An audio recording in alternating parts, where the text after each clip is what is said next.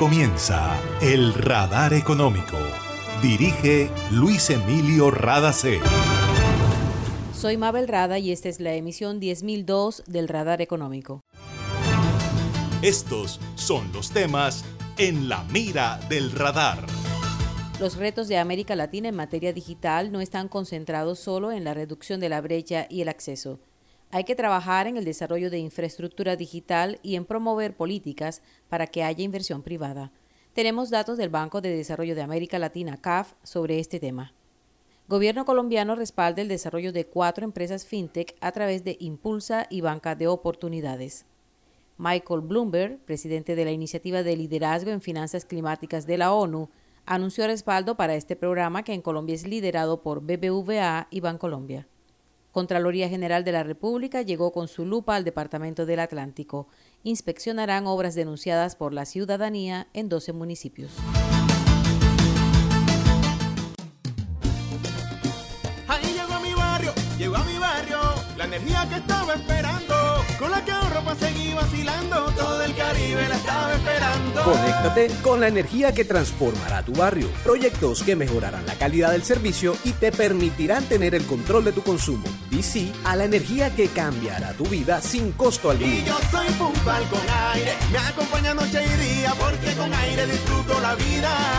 Aire. Para reportar escapes o emergencias de tu servicio de gases del Caribe, marca la línea 164 desde tu teléfono fijo o celular y recibe la mejor atención de nuestro personal calificado de manera oportuna y eficaz. Línea 164, disponible las 24 horas, los 365 días del año. También puedes marcar a la línea nacional 018000 91 Tu línea amiga 164 de Gases del Caribe. Estamos contigo. Vigilado Superservicios. Una nueva energía se expande. Una energía que genera progreso y comodidad para la costa atlántica y el país. Somos la generadora y comercializadora de energía del Caribe, GESELCA. Y estamos aquí para entregar con firmeza la confiabilidad que la población y la industria colombiana necesitan. GESELCA, energía que construye futuro. En el radar le contamos lo que está pasando en la economía. Aunque América Latina ha avanzado en procesos de digitalización y de inclusión digital de la población, todavía falta mucho para que la región tenga un mejor nivel. Estudios de la CAF, el Banco de Desarrollo de América Latina, muestran que en los últimos 10 años la demanda de Internet por parte de la población ha crecido cerca de 120% y las tasas de penetración de uso de Internet se están acercando al 70%. Los jóvenes y los mayores de 65 años son quienes aún registran las mayores brechas de acceso a Internet en América Latina y lograr que esas poblaciones se conecten es un desafío para la región.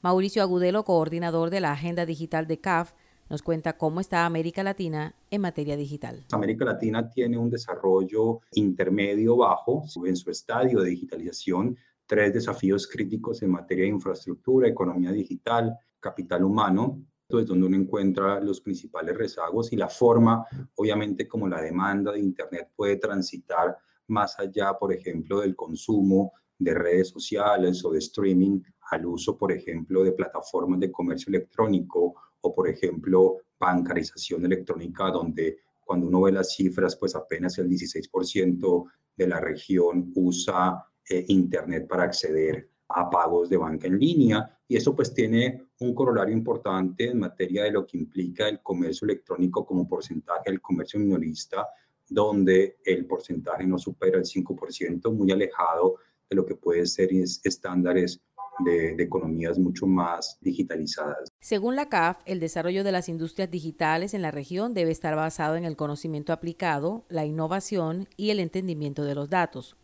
cómo solucionar los problemas de la infraestructura digital, la digitalización de la producción y la preparación del capital humano? Esta es la respuesta de Mauricio Agudelo, vicepresidente de Infraestructura del Banco de Desarrollo de América Latina. Muy sencilla la respuesta, muy difícil implementarla, ¿no? Programas integrales de transformación y de inclusión digital creo que son críticos en cuatro áreas. Una, el fortalecimiento y la modernización institucional, ¿no? Creo que cuando uno ve, digamos, en América Latina, salvo algunos países eh, que pueden ser la excepción, no hay un doliente de la política integral de transformación digital a nivel de los estados y esto representa pues un desafío mayúsculo cuando uno está hablando en proyectos o en programas de transformación digital donde no es solamente resolver el problema de las infraestructuras, sino unos elementos también transversales que tocan a otras áreas de los estados y de las economías. El segundo punto sigue siendo el desarrollo y promover políticas para incentivar la inversión eh, principalmente privada, ¿no? A través de modelos de asociaciones público-privadas que promuevan el despliegue de infraestructuras digitales de calidad. Una infraestructura que represente programas y oferta de paquetes asequibles para la población en general. El otro tema en materia de infraestructuras, creemos que es crítico que los estados promuevan una mayor digitalización de las infraestructuras tradicionales como el transporte, la energía, la logística, porque en esto, en últimas, lo que va a promover es una mejora, perdón, en lo que es la prestación de los servicios de infraestructura, ¿no? No es solo resolver el problema de conectividad, sino llegar con servicios digitales adicionales. Lo que hay que hacer es resolver el problema de la brecha digital e inmediatamente ofrecer servicios en línea, acceso a salud o modelos sanitarios soportados en plataformas digitales, modelos de inclusión financiera digital, dijo Mauricio Agudelo, vicepresidente de CAF. Y a propósito del tema digital, el gobierno colombiano, a través de la agencia Impulsa y Banca de Oportunidades, respaldará a cuatro nuevas empresas fintech. Son empresas que utilizan tecnología para mejorar o automatizar servicios y procesos financieros. Se trata del programa Escala tu Fintech, que en su primera etapa ayudó a fortalecer 10 emprendimientos y ahora apoyará a cuatro.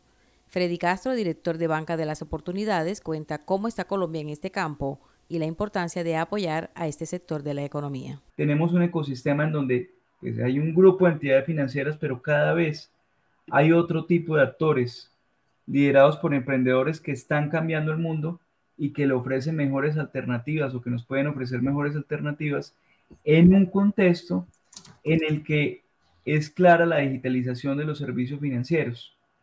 En 2006 solo el 52% de los colombianos, o sea, uno tomaba 100 colombianos y solo 52 tenía un producto de depósito o crédito. Ya con corte a septiembre del año pasado es el 90%. Y en ese 90%, en ese crecimiento del 52 al 90%, pues buena parte de ese crecimiento ha sido gracias al acceso a productos de depósito de trámite simplificado o a productos digitales. Pese a ese gran salto, tenemos todavía un gran reto y un gran reto en el que no solamente debemos trabajar de la mano con los emprendedores que ofrecen mejores soluciones para acceder a servicios financieros, sino también de la mano con los emprendedores que necesitan financiarse para crecer. Ese reto tiene que ver con el acceso al crédito. Mientras que 9 de cada 10 personas acceden a un producto de depósito crédito, solo 35 de cada 100 colombianos tienen acceso a un crédito. Nos falta todavía redoblar esfuerzos para que a los emprendedores y a las personas naturales pueden acceder más fácilmente a este tipo de servicios. El programa Escala tu FinTech permitirá que se beneficien pequeños tenderos, microempresarios del sector agropecuario, firmas con potencial exportador y trabajadores de bajos ingresos. Los recursos que entregará el gobierno podrán ser invertidos en desarrollo tecnológico, mejoramiento de equipos, ampliación de canales de atención y número de trabajadores y también en gastos de innovación para mejorar productos y servicios. Los emprendimientos seleccionados fueron Agrap, Avanzo, Prestápolis y TAT Digital.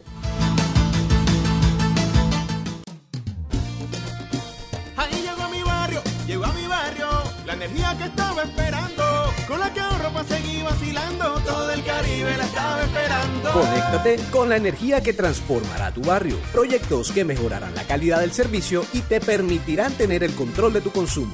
Sí a la energía que cambiará tu vida sin costo alguno. Y yo soy puntual con aire, me acompaña noche y día, porque con aire disfruto la vida. Aire. En Gases del Caribe tenemos una nueva línea de WhatsApp para atender tus solicitudes relacionadas con nuestro servicio. Escríbenos al 605-322-7000 y obtén respuesta inmediata. Recuerda 605-322-7000. En Gases del Caribe, tus trámites a la mano. Estamos contigo. Vigilado Superservicios. Imagina la historia que estaríamos contando si en este aislamiento las centrales de generación de energía se hubieran detenido. ¿Qué sería de nosotros ante la oscuridad y la desconexión? ¿Has agradecido tener funcionando todo lo que necesitas para estar cómodo en tu casa? En GESELCA trabajamos sin parar para que Colombia no se apague y la energía que hace bien siga iluminando la esperanza de todo un país. Estamos contigo. GESELCA, energía que hace bien. Está escuchando el radar económico. BBVA y Bancolombia lanzarán con el respaldo de la ONU la iniciativa de liderazgo en finanzas climáticas CFLI Colombia.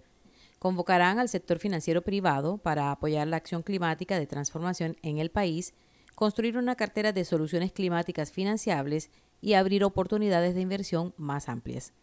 La iniciativa CFLI Colombia forma parte de una serie de proyectos piloto que permiten gestionar la financiación climática a gran escala y están diseñados para identificar y acelerar soluciones financieras y políticas que ayuden a lograr una economía baja en carbono y resistente al clima. Esta iniciativa, que en Colombia está copresidida por los presidentes de Bancolombia y BBVA, contará con el respaldo del enviado especial de la ONU para la ambición y las soluciones climáticas y presidente del CFLI, Michael Bloomberg.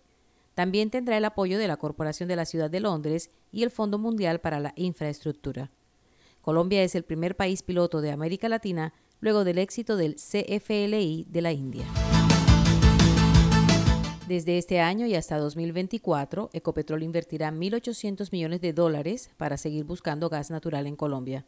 Son más de 7 billones de pesos que, de acuerdo con el presidente de la compañía, Felipe Bayón, se invertirán en buscar más gas en Casanare, en donde tienen cuatro taladros trabajando en el pie de monte, en el Valle Medio del Magdalena, en territorio continental, y en el Caribe colombiano. Estamos buscando a través de Jocol más gas, todo el área Cesar, La Guajira, Atlántico, y estamos buscando gas en el mar, costa afuera.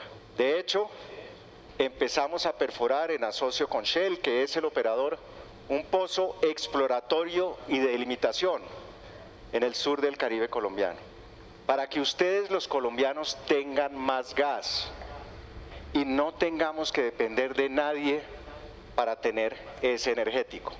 El año pasado adicionamos 80 gigabtu día y lo hicimos de diferentes maneras.